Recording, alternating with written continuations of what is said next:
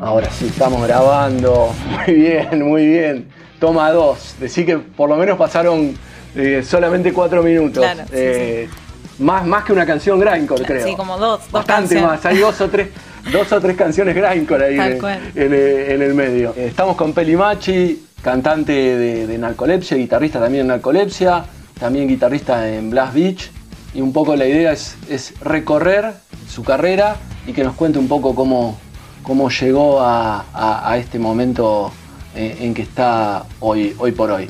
La primera pregunta sería, ¿qué diferencia hay entre tocar death metal y tocar grindcore? ¿Cómo, cómo encarás tu instrumento y cómo, qué manera de, de- de entender cada género tenés? Bien. Bueno, para mí la, diferencia más que nada está en la afinación de las violas, ¿no? Eh, con narcolepsia afinamos en re y con Blast Beach en sí. Y bueno, también con narcolepsia hacemos una especie de greencore, pero quizás más basado en el greencore viejo, vieja escuela, lo mismo con el death metal, ¿no? Nos basamos en esas raíces, eh, por ejemplo, como Repulsion. Y con Blast Beach es algo como un poco más moderno, eh, por eso también creo la afinación, ¿no? Porque la mayoría de las bandas más de, ahora, digamos, afinan un poco más grave, como afinamos nosotros en sí. Eh, y lo que noto es eso, la diferencia de afinación y la diferencia de rapidez en los riffs. Eh, eso más que nada, porque el death metal tiene como más mano derecha, más punteo, entre comillas, eh, o más, viste, frases así melódicas que se te quedan grabadas en la cabeza. Más que nada eso. Por ahí nombrabas un poco la idea de- de- de- del death metal vieja escuela y me gustaría que, que cuentes un poco de qué se trata esta idea de, de death metal vieja escuela, dónde, dónde, qué, qué influencias hay ahí. Bien, nosotros más que nada como influencias tenemos a Possess, a Cancer, Obituary, eh, lo primero de Death también. Sí, más que nada, digamos, ese tipo de death metal, no el death metal sueco, sino como la otra rama del death metal. Y sí, como más que nada eso, viste, con las raíces, lo del principio del death metal, que era lo más así, quizás mezclado con el hardcore, con el punk, pero con voces guturales. ¿Cómo entras vos a escuchar de música extrema? Me imagino que por lo, por lo que se escucha también, sos un oyente de- de- de- del estilo. Me gustaría que cuentes un poco cómo fue ese ingreso al mundo de la música extrema y después cómo fue que empezaste a, querer tocar death metal, o grindcore, o trash, no sé, porque también tocaste trash. Claro, sí, es verdad, Indisposed. Eh, bueno, todo empezó en realidad yo desde chica estudio música, más o menos a los 8 años arranqué a estudiar guitarra y después me metí en el conservatorio y tenía, bueno, influencias de amigos allá, eh, de Chascomún, yo soy de allá y bueno, tenía dos o tres amigos metaleros que me pasaban CDs o cassettes de bandas, tenía mis tíos también eh, y es como que personalmente empecé a escuchar como desde, qué sé yo, la renga y nirvana, y viste, como que empezás a, a decir, bueno, quiero algo un poquito más rápido, un, po- un poquito más podre, un poquito más. Y bueno, hasta que llegué a Cannibal Corpse, más o menos a los 14, 15 años, y me flashó, ¿no? Como que arranqué medio por ahí. Y bueno, y después intentar trasladar eso a lo que yo venía aprendiendo en la guitarra, que nada que ver, viste, lo que es como más de, conservatorio, es como re distinto. Hasta que bueno, me, puse, me pude comprar la primera guitarra eléctrica, conocí gente que también tenía que viajar o a La Plata o acá Capital eh, para poder tocar, digamos, más este estilo, ¿no? Las chicas de Indisposed, por ejemplo, arrancamos en La Plata y después seguimos acá en Capital, me mudé acá, seguí estudiando. Y sí, más que nada fue eso, como que de chica quise escuchar un- cada vez, o sea, dentro del estilo, cosas cada vez más rápidas, cada vez más podris. eh, y bueno, surgió. No sé bien cómo fue, pero fue eso. Me acuerdo como que fue progresivo el tema de, la rotura de cabeza, digamos, del estilo. ¿Cuánto le aporta a alguien eh, que toca música extrema tener algún conocimiento eh, de música, digamos, haberse formado dentro de, de un conservatorio? ¿Aporta algo? O sea, permite entender la lógica de, de- de la ejecución, digamos, de afuera. Digo, yo no toco ningún instrumento, pero eh, cu- cuando uno lo percibe desde afuera, eh, el death metal y el grindcore parecen como géneros que tienen como algunas estructuras como predefinidas. ¿Vos sentiste que haber pasado por el conservatorio te permitió de alguna manera decir, ah, bueno, estas son las estructuras, así piensan las canciones? No, o sea, en realidad yo creo que sí, que te sirve un montón, pero también hay mu- mucha gente talentosa que puede tocar igual sin saber de música, digamos, de una forma así, como más formal, ¿no?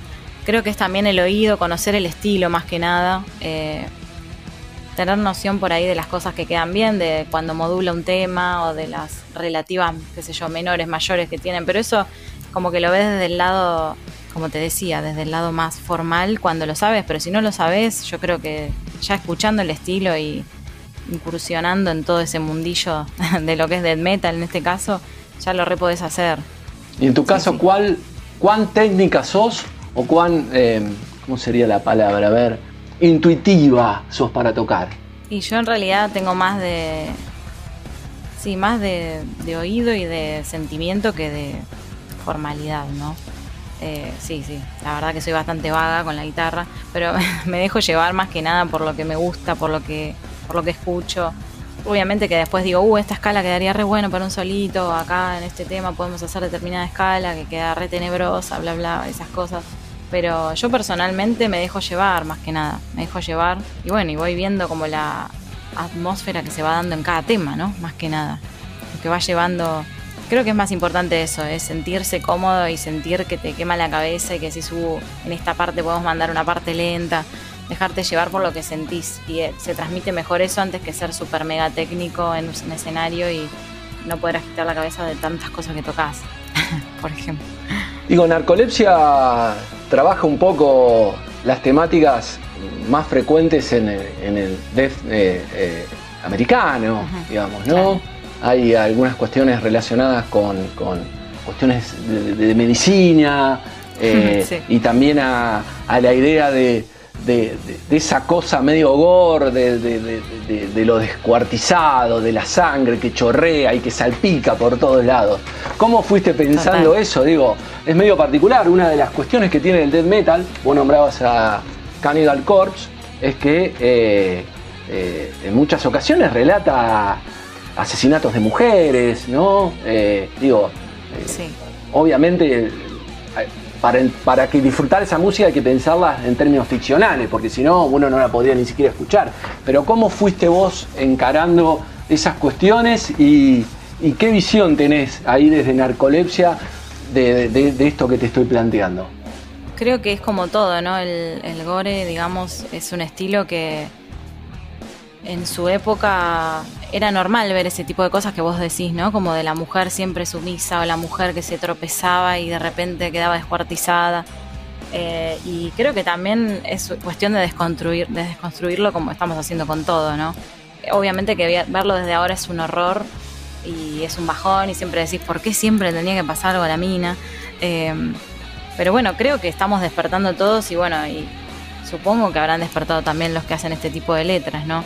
Y este tipo de estilo de gore. En mi caso, yo lo que trato de hacer con narcolepsia, lo que hago de hecho, es hablar de, letras que no tengan ningún género, eh, que sigan siendo gore, que sigan siendo sangrientas, pero que no pongan a la mujer en ese lado tan misógino, obviamente. Me imagino que hacer este tipo de música eh, siendo mujer genera algún tipo de movimiento en un eh, género como el heavy metal, que tiene podríamos decir que tiene algunas cuestiones que todavía eh, son eh, claramente machistas.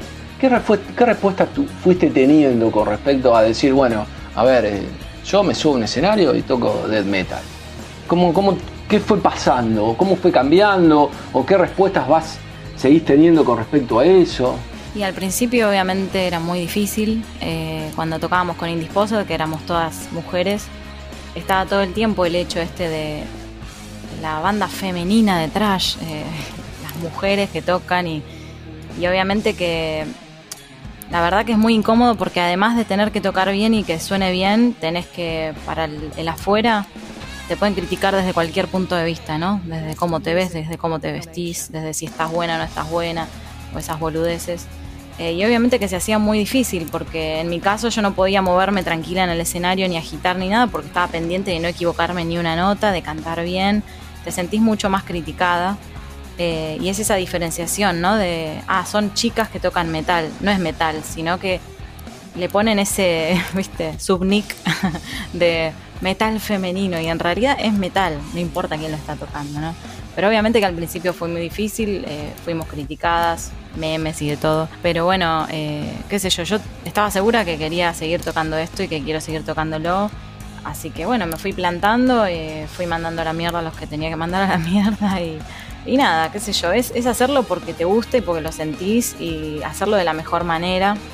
Y por suerte ahora se están rompiendo todas esas estructuras qué sé yo. Sí, es un, es un proceso difícil. También, bueno, con, el, por ejemplo, con Blast Beach tratamos de tener letras que hablen de esto, del feminismo, de la igualdad.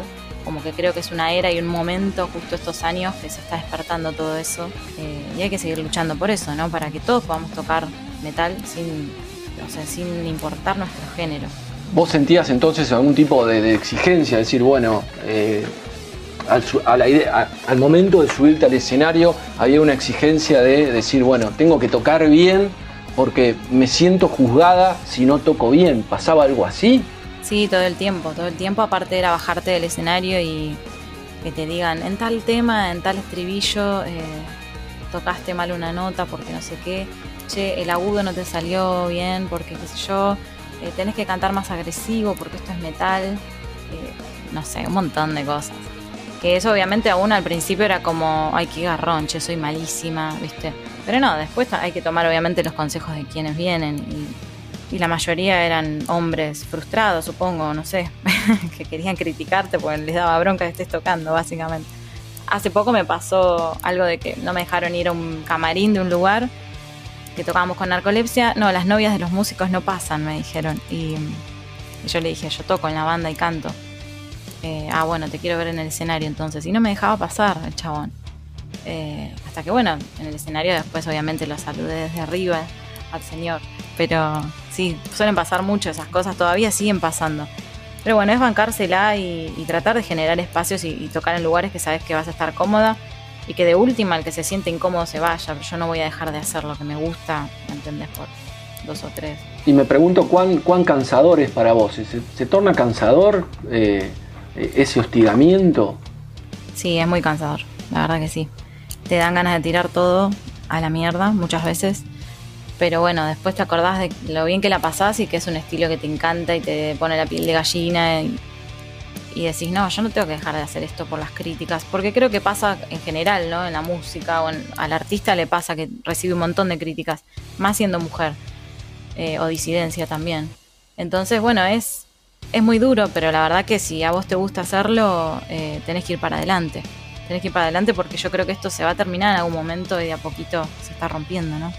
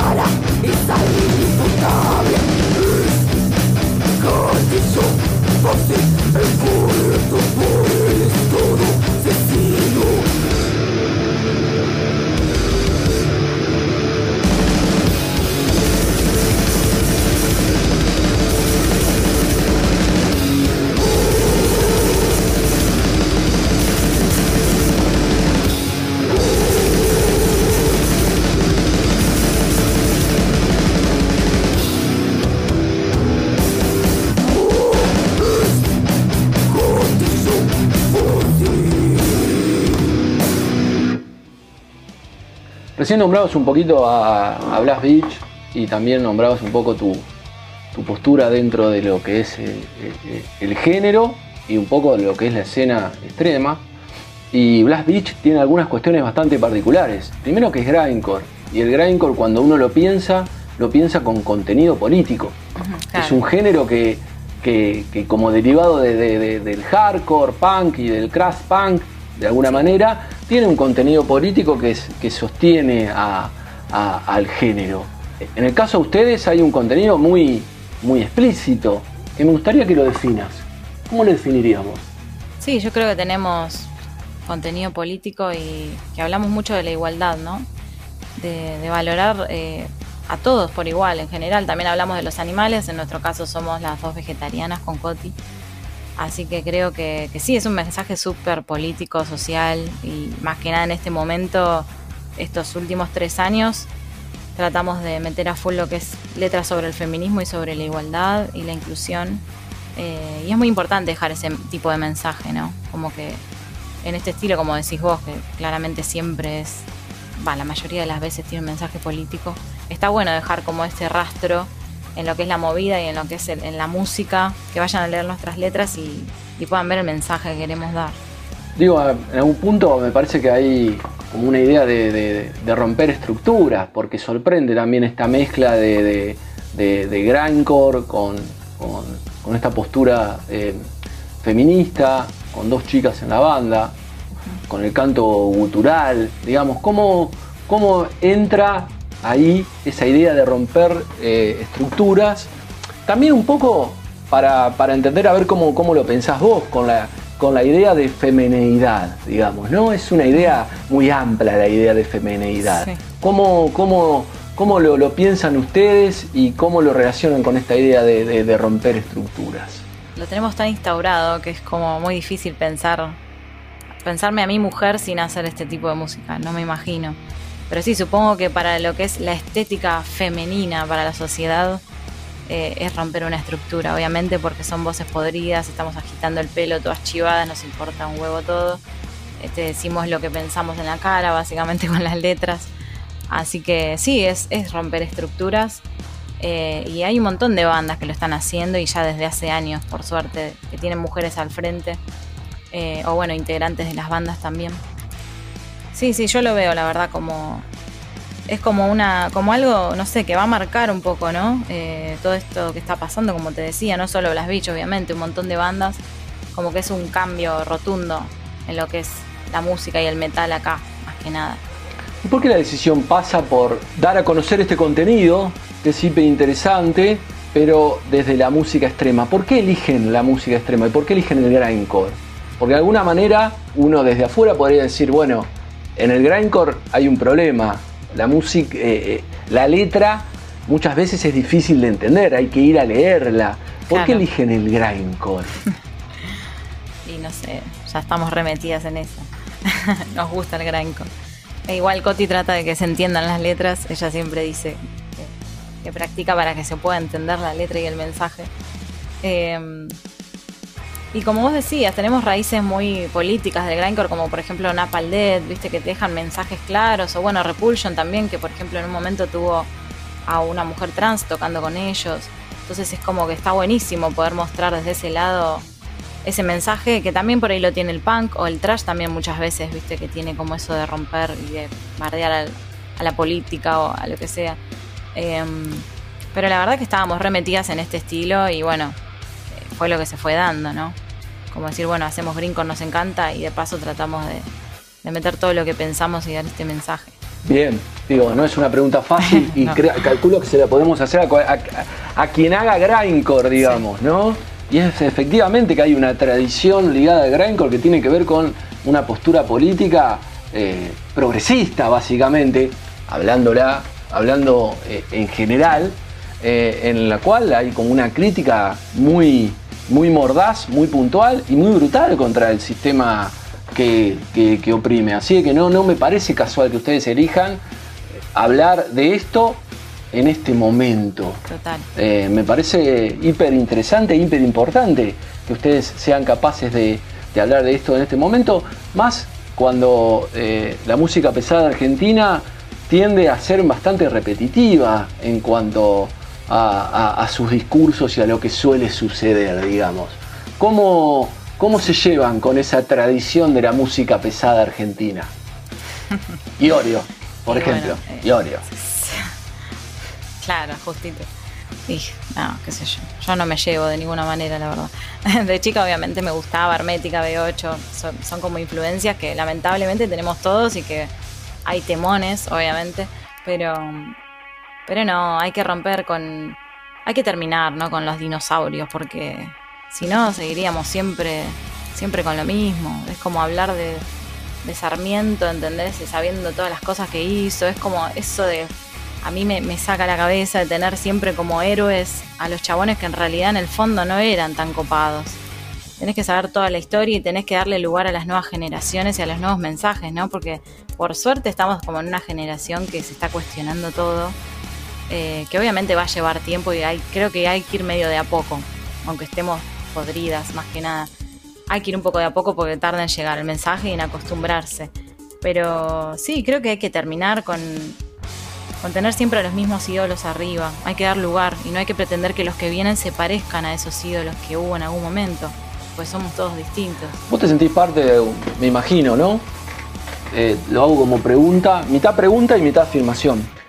¿Te sentís eh, parte de, un movimiento generacional que viene a intentar cambiar algo que hasta este momento no, no había sido cuestionado?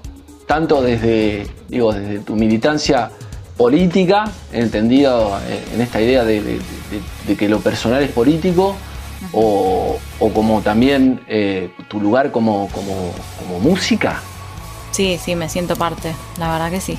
Creo que desde hace años que se, está intentando y que hay muchas mujeres dentro del ambiente que ya venían tocando, como por ejemplo Brenda, que es una grosa, y ella debe tener un montón de anécdotas para contar sobre este tema. Pero mm, Sí, creo que justo con todo esto que fue de la ley del aborto, de legalizar el aborto y todo este movimiento, la ola verde, digamos, también dio lugar a que, qué sé yo, se dé con más fuerza, ¿no? Estos cuestionamientos y bueno, como pararnos de otra manera. Creo que estos últimos años fueron cruciales para eso. Y también todo, todo lo que es la estructura de familia, de religión, de comer o no animales, de no sé, como que nos estamos cuestionando todo y está buenísimo. La verdad que está buenísimo.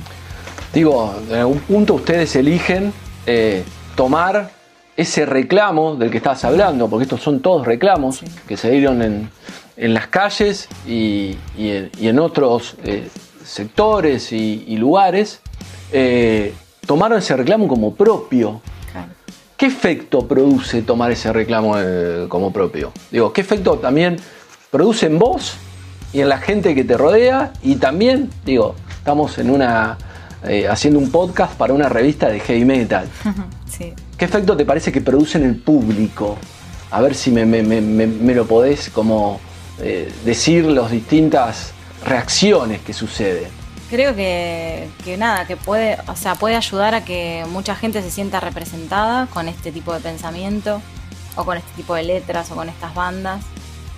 Seguir como llevando a cabo ¿no? todo este movimiento creo que produce eso, como, ah, qué bueno, aguante, pensás lo mismo que yo, me voy a unir o te voy a ir a ver o lo que sea, o te voy a seguir porque me interesa tu postura. Eh, obviamente que hay un montón de gente que no le gusta y que le cae mal y que te critica o que no entiende lo que vos querés dar a entender, porque en realidad acá nadie está, eh, diciendo nada que no sea real en realidad, ¿no? todo este cambio que queremos hacer es, es muy real y, la gente termina como dándose cuenta, ah, sí, che, la verdad que tenían razón. Con, por ejemplo, lo del feminismo, ¿no? Eh, creo que genera eso, eso es el efecto que da, como decir, sentirse acompañadas, ¿no? O acompañados. ¿Esas reacciones negativas vienen más del lado de los varones o también vienen del lado de las mujeres que están dentro de la escena? De todo un poco, no sé si en la escena, sino también en la sociedad, porque por suerte en la escena, por lo menos nosotros nos codeamos con gente que viola, que, que piensa lo mismo que nosotros, ¿no? Y hay un montón de bandas, por suerte, que, que son copadas y que ves que como que te apoyan, ese tipo de cosas. Pero bueno, afuera también, más que nada, la gente más grande o, viste, sí, hay, hay de todo, la verdad que tenés de todo para elegir. Pero bueno, es como que uno trata de no darle pelota a, digamos, a las cosas negativas que te pueden surgir. Bien.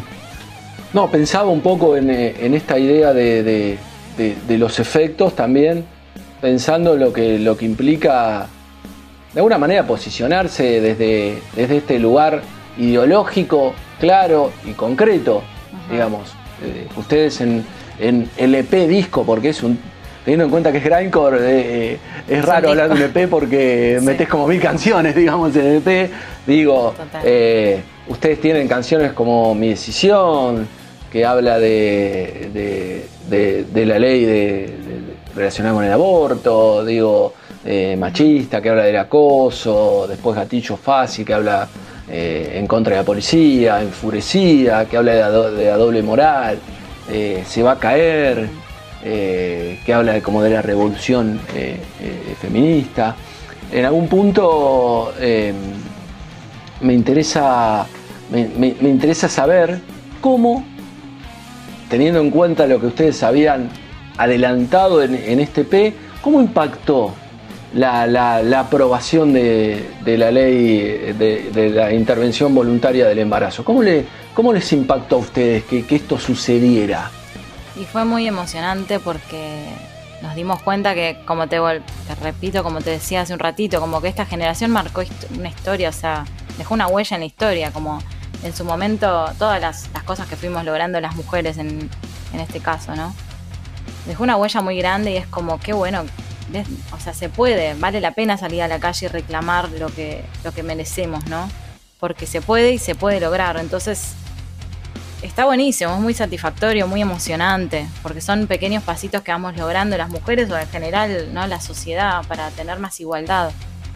Eh, obviamente que nunca se va a terminar de desconstruir, creo yo, todo, pero bueno, por lo menos para las generaciones que vienen, dejarles como una sociedad un poco más justa. ¿Qué desafíos de, deconstrucción? Una pregunta no, no tan fácil, ¿no?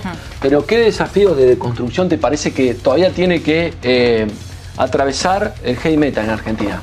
No, creo que está todo lo mismo que pasa en la sociedad, ¿no? Esto de la mujer, eh, de las disidencias, de los distintos géneros, de tu elección sexual.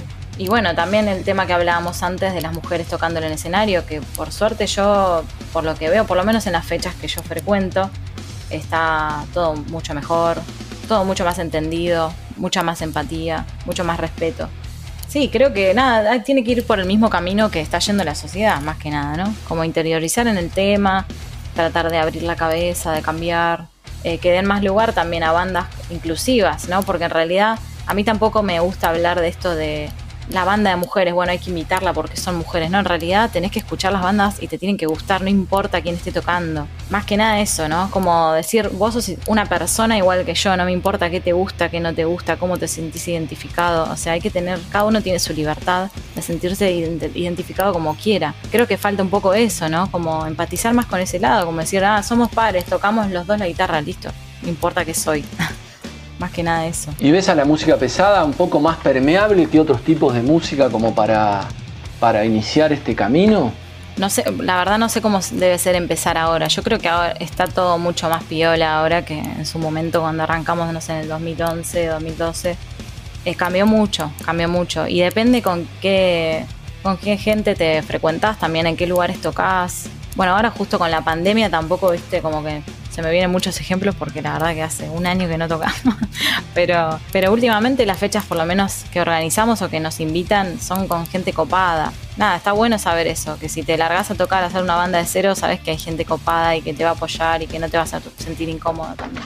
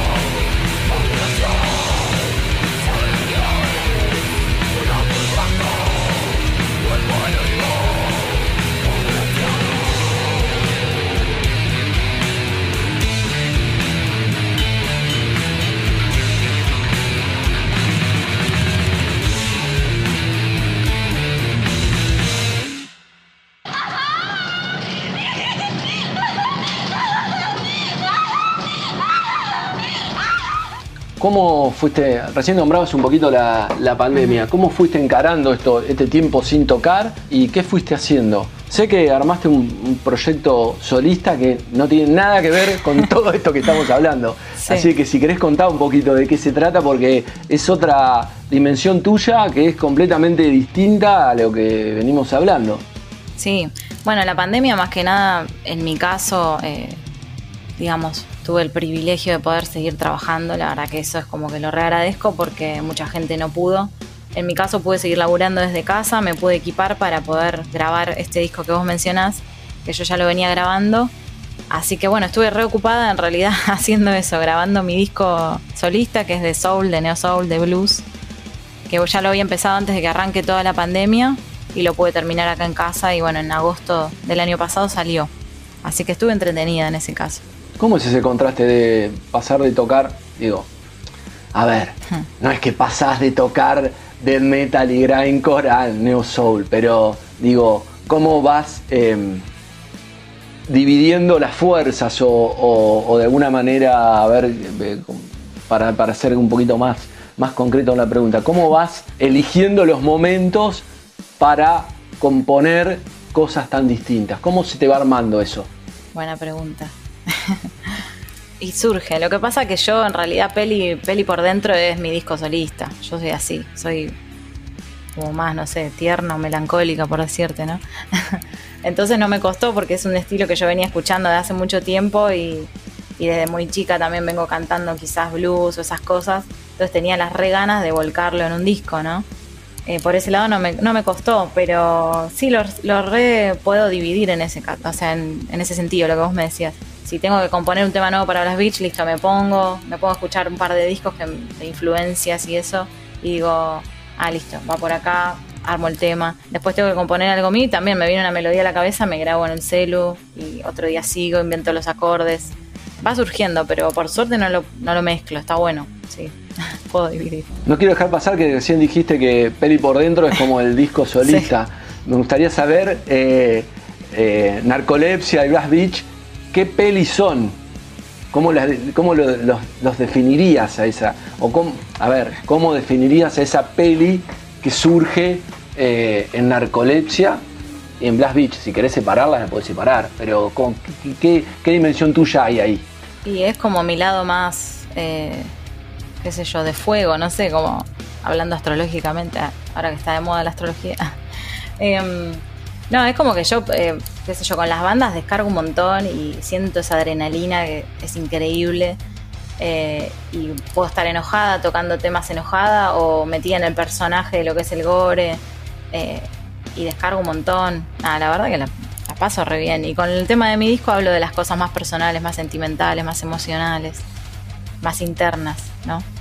Em, sí, qué sé yo, no sé, no sé cómo explicarlo. No sé cómo me surge tampoco, pero bueno, son esas dos facetas distintas. Sí, es una pregunta que los que entrevistamos solemos hacer a los músicos y es muy difícil explicar porque es como explicar el proceso creativo del arte y el arte muchas veces me parece que no tiene demasiada explicación, es algo que va, va surgiendo, es una mezcla de un montón de estados que tienen que ver con, con cuestiones a veces muy propias, muy personales y otras cuestiones que uno va tomando de lo que rodea, digamos. Eso implica eh, de alguna de alguna manera eh, hacer arte, ¿no? Sí, sí, es como que son eh, estados de ánimo también quizás, ¿no? Como que, qué sé yo, está como la música representando tus estados de ánimo tus estados emocionales o lo que te está pasando en el momento, lo que estás pensando, lo que la lucha interna que estás teniendo también, ¿no? Una cosa que me llamaba la atención, que no quiero dejarte de preguntar, es que leyendo algunas entrevistas a, a Constanza, se llama la, chica que, canta en Blast Beach, y, a vos, un poco decían algo. Digo, a mí no, yo la verdad no, no, escucho mucho Grindcore, más allá de, haber visto varias veces a Dead en vivo, que me parece un espectáculo que quien escucha música pesada debe ver, porque es, son es genial, te da ganas de, romper todo, digamos, de salir y romper todo, que es interesante también para descargar ahí lo que a uno le viene pasando. Pero ustedes hablaban algo, algo así como que un poco el objetivo con Blast Beach es hacer algo bailable y divertido. Eh, por ahí creo que Constanza los decía, no sé si vos compartís con eso. Me gustaría que expliques qué quiere decir algo bailable y divertido dentro del grindcore. No, no sé si bailable, pero sí divertido. O sea, el greencore, en realidad el gore grind, la rama más del gore grind tiene como ese tupat, a eso le llamamos bailable. Nosotras en el escenario hacemos pasitos mientras tocamos o cantamos. Nos divertimos mucho. Y esa es la clave también, ¿no? Como yo creo que cuando tocas en una banda te tenés que divertir, te tenés que llevar bien. Eh, mi postura personal, ¿no? Yo no podría tocar con gente que no me llevo bien, o que, por ejemplo, los Ramones, que eran una bandaza y se odiaban entre ellos, y vos decís, ¿cómo podés verlo para ensayar, para irte de gira, ser tan grosos como banda y, no bancarse? Creo que nada. Sí, 20, creo que estuvieron 20, 30 años peleados, sin hablarse. Claro, es como... Sin hablarse. Y, la, y debe haber un montón de casos de esos, así. Pero bueno, digo, en tu caso sería imposible hacer eso. Sería imposible. Eh, yo no lo veo tampoco como un trabajo, ni, ni como un hobby, lo veo como, no sé, una pasión, sí, recursi, pero como que lo tenés que sentir y te tenés que llevar bien con la gente que lo haces, porque es una forma de expresarse.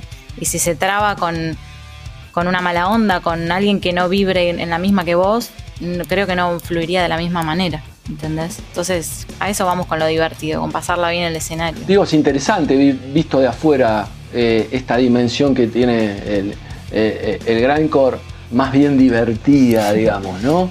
Cuando uno lo escucha de afuera, uno, digo, para el, oyente que ni siquiera escucha música pesada, le, resulta una bola de ruido, realmente.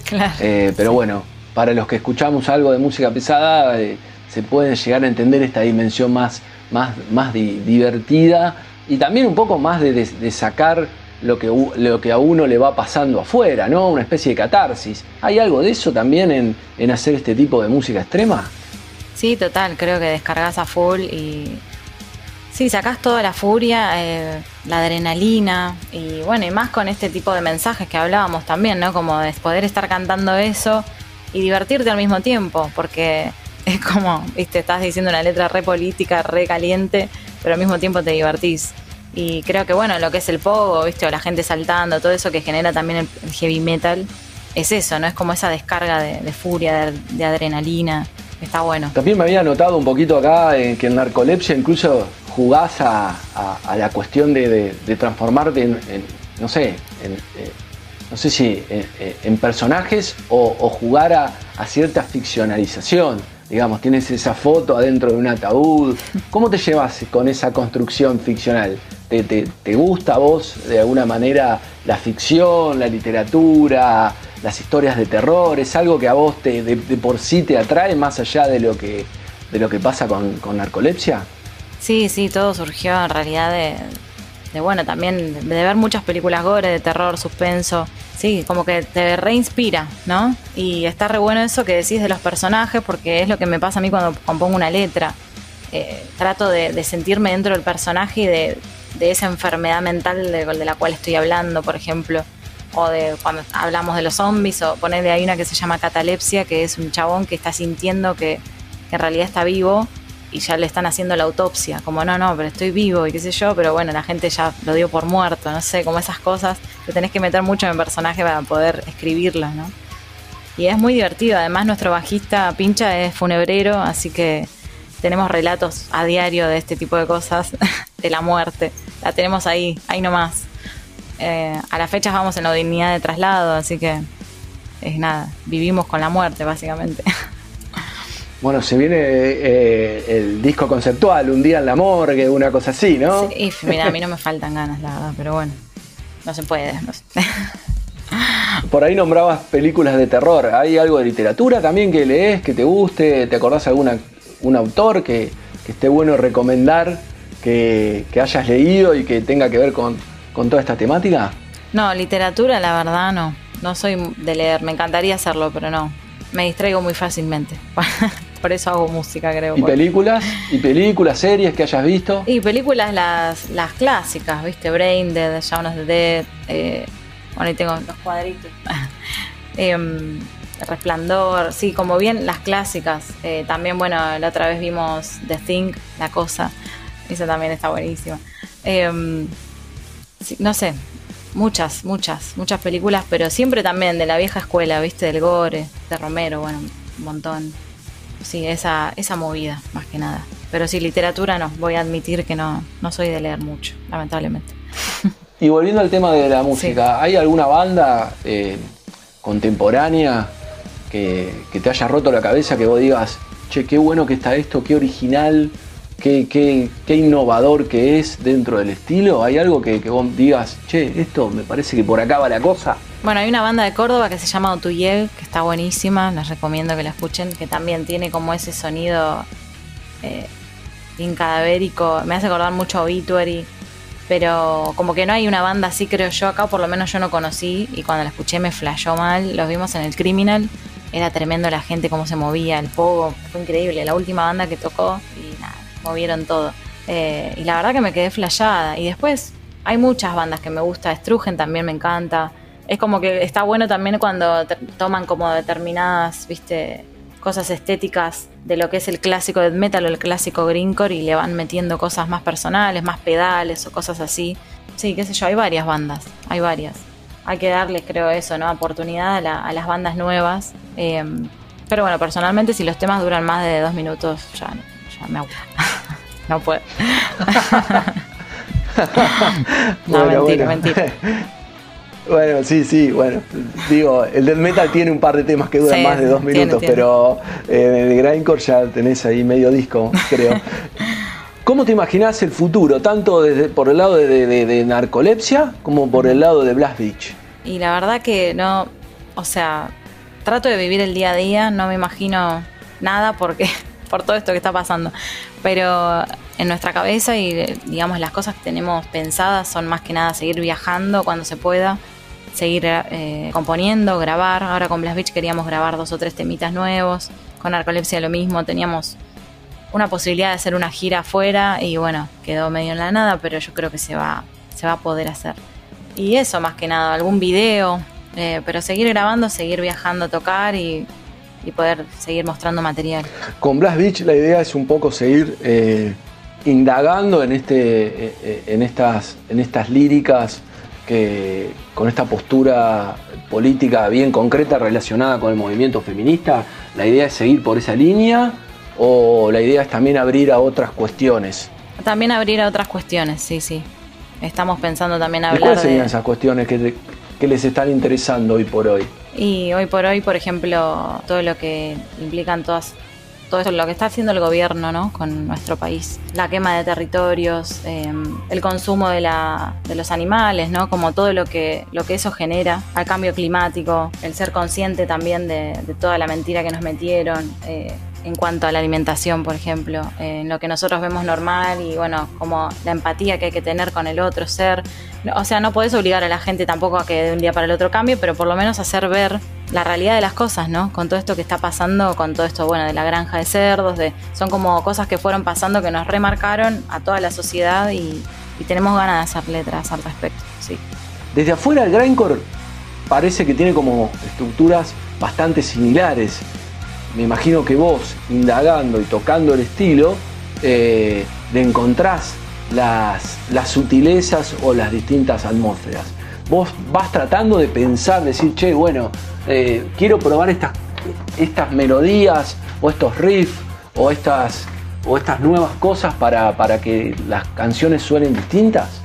Sí, sí, sí, la verdad que sí. Eh, voy, voy escuchando cosas y me van surgiendo ideas para temas, como para, obviamente siempre dentro de la misma línea, ¿no? Pero bueno, detalles. Más también, como no tenemos otra guitarra ni un bajo, el hecho de que, bueno, de que se haga, digamos, que se escuche bien la guitarra, ¿no? Que sea definida, que sea grave, o bueno, involucrar algún pedal también, eh, porque yo toco tipo de una al amplificador. Así que estuve pensando eso, sí. eh, detalles, viste, del sonido. Eh, por ahí hacer partes también más lentas de los temas, que tengan como eso más atmosférico. eh, también estábamos pensando ir por ese lado. Pero sí, siempre en la misma línea, lo mismo con narcolepsia. Es como que es un estilo que nos encanta y seguiremos por ahí. ¿Cómo fue esa decisión de, eh, de, de tocar sin bajista? Porque en su momento Blast Beach tenía una bajista eh, y cuando se fue decidieron que, que- que vos te quedaras como, como viola bajo. ¿Cómo fue eso y cómo fuiste, cómo fuiste encarando el sonido para llenar de alguna manera el espacio que puede eh, dar el bajo? Sí, eh, bueno, fue difícil al principio, ¿no? Como que yo dije, ah, bueno, estoy re en bolas, porque en realidad como lleno el bajo, ¿no? Fue complicado. Pero bueno, es, qué sé yo, ir nada, estando como más confianzuda con el instrumento también, como bueno, ahora quedo más expuesta, estoy yo sola. Decidimos quedar tres porque era la verdad que nos llevábamos súper bien entre nosotros y como también es un greencore más moderno el que hacemos, viste que hoy en día las bandas tienen un montón de formas y de estructuras que, quizás no es lo clásico de dos guitarras, un bajo, un cantante, bata. Em, así que nos quedamos así. Y bueno, no, en realidad fue como empezar a ecualizar de otra manera, em, empezar a hacer otro tipo de colchones con los riffs para que se, digamos, entienda más el grave. Fue como irme acomodando, ¿no? En los ensayos con eso. Y bueno, la verdad que después en vivo resulta, está piola, así que funciona. Y el desafío de cantar y tocar la guitarra, eh, digo, en Narcolepsia vos cantás y tocas en la guitarra. Sí. ¿Y en Indisposed también cantabas y tocabas en la guitarra? Sí, también cantaba y tocaba. Ahí hacíamos un trash tipo Anthrax, melódico, con agudos. Y yo hacía los arreglos. Bailable. Bailable también, súper bailable. Ese sí era bailable. Ese sí era re bailable. Estoy escuchando era re bailable. Eh, ¿qué, cómo, ¿Cómo es esto de, cantar y, tocar la guitarra? ¿Te resulta más cómodo, menos cómodo? ¿Para vos es lo mismo? ¿Cómo, cómo vas encarando eso? Y mira, la verdad que yo en bandas estoy acostumbrada a tocar y cantar y está buenísimo porque tenés como un respaldo, ¿no? Como alguien que te está acompañando todo el tiempo. Pero bueno, obviamente que hay que, hay que practicar mucho porque el tema, bueno, a mí me pasa que en Indisposed hacía muchos arreglitos o las gemelas. En Narcolepsia sigo con la mano derecha full haciendo los riffs. Entonces, bueno, es cuestión de coordinación, de práctica, qué sé yo, está buenísimo, a mí me encanta. Me encanta porque me siento acompañada ahora que salí con esto solista, largué todo esto, que bueno, que por ahí estoy más sola cantando, es otra cosa. Estás mucho más expuesta. Pero, qué sé yo, está buena la experiencia. Lo mismo tocar solo la guitarra en Blast Beach eh, me redivierte porque también me puedo mover más, puedo agitar más. Estoy como un poco más relajada. Está bueno. ¿Y la técnica vocal del canto gutural? ¿Qué tan compleja es desde el punto de vista técnico? Siempre me dio curiosidad saber qué tan difícil es el canto gutural con respecto a otras maneras de cantar. Digo, en el Post cantabas un poquito más agudo, sí. ¿no? ¿Qué tan complicado es? ¿O es solo técnica de una vez que uno eh, ubica de determinada manera, eh, no sé si la garganta o... Explícame vos, digamos, ¿qué, ¿qué, es lo que uno tiene que ubicar para, hacer, para que el canto gutural funcione? Hay varios tipos de gutural o de voces podris, digamos, ¿no? Eh, tenés un montón y bueno, con el death metal quizás un poco más moderno hay un montón de, de ramas también dentro del gutural. Eh, en mi caso, hago un gutural que es con las falsas cuerdas vocales y con frito vocal, que no te lastima en ningún momento, no estás gritando ni rozando las cuerdas vocales todo el tiempo, sino que es con la laringe bien baja y con el frito vocal, que sería esto que es así, básicamente. Entonces no te lastima, a mí no me lastima y es cuestión de practicar mucho el aire, practicar eh, abrir bien la boca, si querés que resuene más agudo, pensarlo un poco más hacia el paladar, eh, bajar bien la laringe para los graves a veces poner la lengua tapando, digamos, llegando hasta el paladar te hace tener otro tipo de sonido. Pero mm, sí, en mi caso yo elijo hacer este tipo de gutural porque no me lastima y, qué sé yo, o sea, sí, podés hacer la otra técnica estudiándolo sin que te lastime, pero a mí la verdad me daba paja porque no quiero dejar de cantar melódico, entonces digo, bueno, no me quiero lastimar. Pero sí, más que nada es práctica, aire. Eh, hay muchos profes también que dan este tipo de canto y de voz y bueno, hay que tener mucho, o sea, en cuenta no lastimarse la voz, más, si haces otros estilos. Si solo querés cantar gutural, bueno, vaya y pase, pero. Pero. Sí, sí, sí. Y bueno, lo melódico es cuestión también de, estudiar. Yo estudié muy chiquita también y sigo con profes, ahora estoy estudiando todo lo que es el soul y todo eso. Eh, y son técnicas obviamente muy distintas. Pero bueno, principalmente lo importante es el aire, el manejo del diafragma, eh, la relajación, en no involucrar otros músculos, se da mucho en el heavy metal, viste que ves como los agudos así, y nada, lo ideal sería que no, pero bueno, es, es un estudio constante y está bueno pues siempre tenés algo nuevo para aprender. ¿El canto cultural vos fuiste a aprenderlo con alguien o sos autodidacta, digamos? ¿Cómo, cómo, dónde, ¿Dónde aprendiste esa técnica de canto cultural? No, autodidacta. Sí, yo con videitos. Mirando videos, digamos, por ejemplo. Claro, sí, sí. Sola, sí, sí. Igual, me imagino que de algún punto te habrá servido todo el aprendizaje previo que tenías vos de, de, conservatorio y de canto, digamos. Vos también cantás en un coro gospel, ¿no? sí, sí, sí. Sí, estudio lírico también en la Facu. Em, sí, qué sé yo, en realidad eh, hay otras técnicas que están más piolas y se escuchan más y son un poco más power. En mi caso, muchas veces quizás se escucha más bajito, ¿no? Que las otras técnicas. Pero sí, a mí me sirvió. A mí me sirvió mucho por esto que te decía, para no lastimarme. ¿Qué onda la Facu cuando vos le contás que tenés una banda de, de grindcore y una banda de metal? ¿Qué te No lo saben. Nunca lo sabrán. Se están enterando en este momento. claro. No lo saben, digamos. elegís no contarlo porque no te lo preguntan tampoco, de alguna manera. ¿Cómo es eso? Total, no me lo preguntan. Entonces no, no lo cuento. Pero si me lo preguntan, lo cuento, obviamente.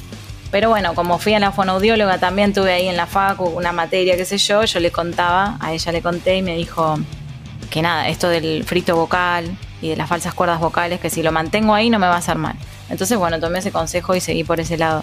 En el gospel tampoco conté, obviamente, porque imagínate, un día cantándole a Jesus y al otro día cantando cosas de, Satan. claro. Pero bueno, hay que estar bien con los dos, ¿viste? ¿Qué sé yo? Que ninguno se enoje. Nada. Em, Sí, no sé, la verdad que me, interesa mucho la música y el canto en todas sus, facetas. Es muy divertido, muy divertido. Digo, porque me imagino que eh, en algún punto a lo largo de, la charla estuvimos hablando un poco de, los prejuicios. Y hay todo un prejuicio en la, en, la, en el ambiente más académico con el heavy metal. Y más con el heavy metal extremo. ¿Vos notás que ese prejuicio está de alguna manera? Eh, o, te parece que también con el tiempo va cada vez mermando ese prejuicio. Y con el tiempo se va re... Sí, sí, se va calmando a full porque bocha de compañeros tenés que... Más que nada el conservatorio es muy de Dream Theater, ¿viste? Atheist, no sé, como esas, esas bandas más técnicas. Muy progresivo, digamos. Claro. Pero hay bocha de compañeros que curten la misma, el mismo estilo y todo. Y sí, es como todo, ¿viste? Se va como, se van acostumbrando.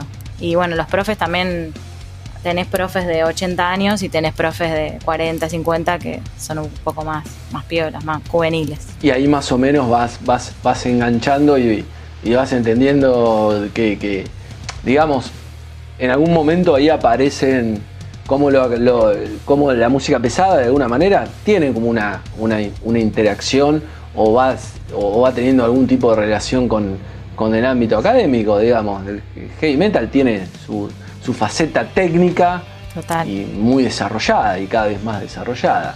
Me parece que ahí hay como también hay un vínculo donde está bueno también romper el prejuicio. Sí, total, aparte tiene su estructura, o sea, tenés que cumplir determinadas estructuras, determinados tipos de acordes o el, el estribillo glorioso en el caso de heavy metal, ¿viste? Como que tiene su estructura, estaría bueno poder desglosarlo y estudiarlo también. Sí, sí. Sí, yo te diría que deberían enterarse que, que, cantás en narcolepsia y que estás en Blast Beach. Digo, entonces rompemos un par de prejuicios más, ya que estamos, digamos, de, movida rompemos algunos, algunos prejuicios más. Que lo acepten, ya fue. Bueno, buenísimo, Peli. Eh, te agradezco mucho, me encantó la charla, me encanta lo que estás haciendo. También estuve escuchando el disco, algunas cositas del disco solista, también está muy bueno. Bueno, muchas gracias. Y bueno, lo mejor en este 2021 raro, a ver si, si pueden volver a tocar en vivo o, hay nuevo material que les permita, digamos, volver a, mover y, seguir diciendo cosas. Me imagino que debe ser un poco el objetivo de, de ustedes en este momento, ¿no? Y sí, hay que descargar, ¿viste? Son muchos meses adentro de casa, muchos meses sin poder descargar todo esto que es la música, que es el death metal y el greencore, así que sí. Mil gracias, Peli. No, gracias a vos por invitarme, la verdad que estuvo genial. Gracias. Chao, gracias. Hay criminales que proclaman tan campantes, la maté porque era mía. Así nomás, como si fuera cosa de sentido común y justo de toda justicia el derecho de propiedad privada que hace al hombre dueño de la mujer. Pero ninguno, ninguno, ni el más macho de los supermachos tiene la valentía de confesar, la maté por miedo.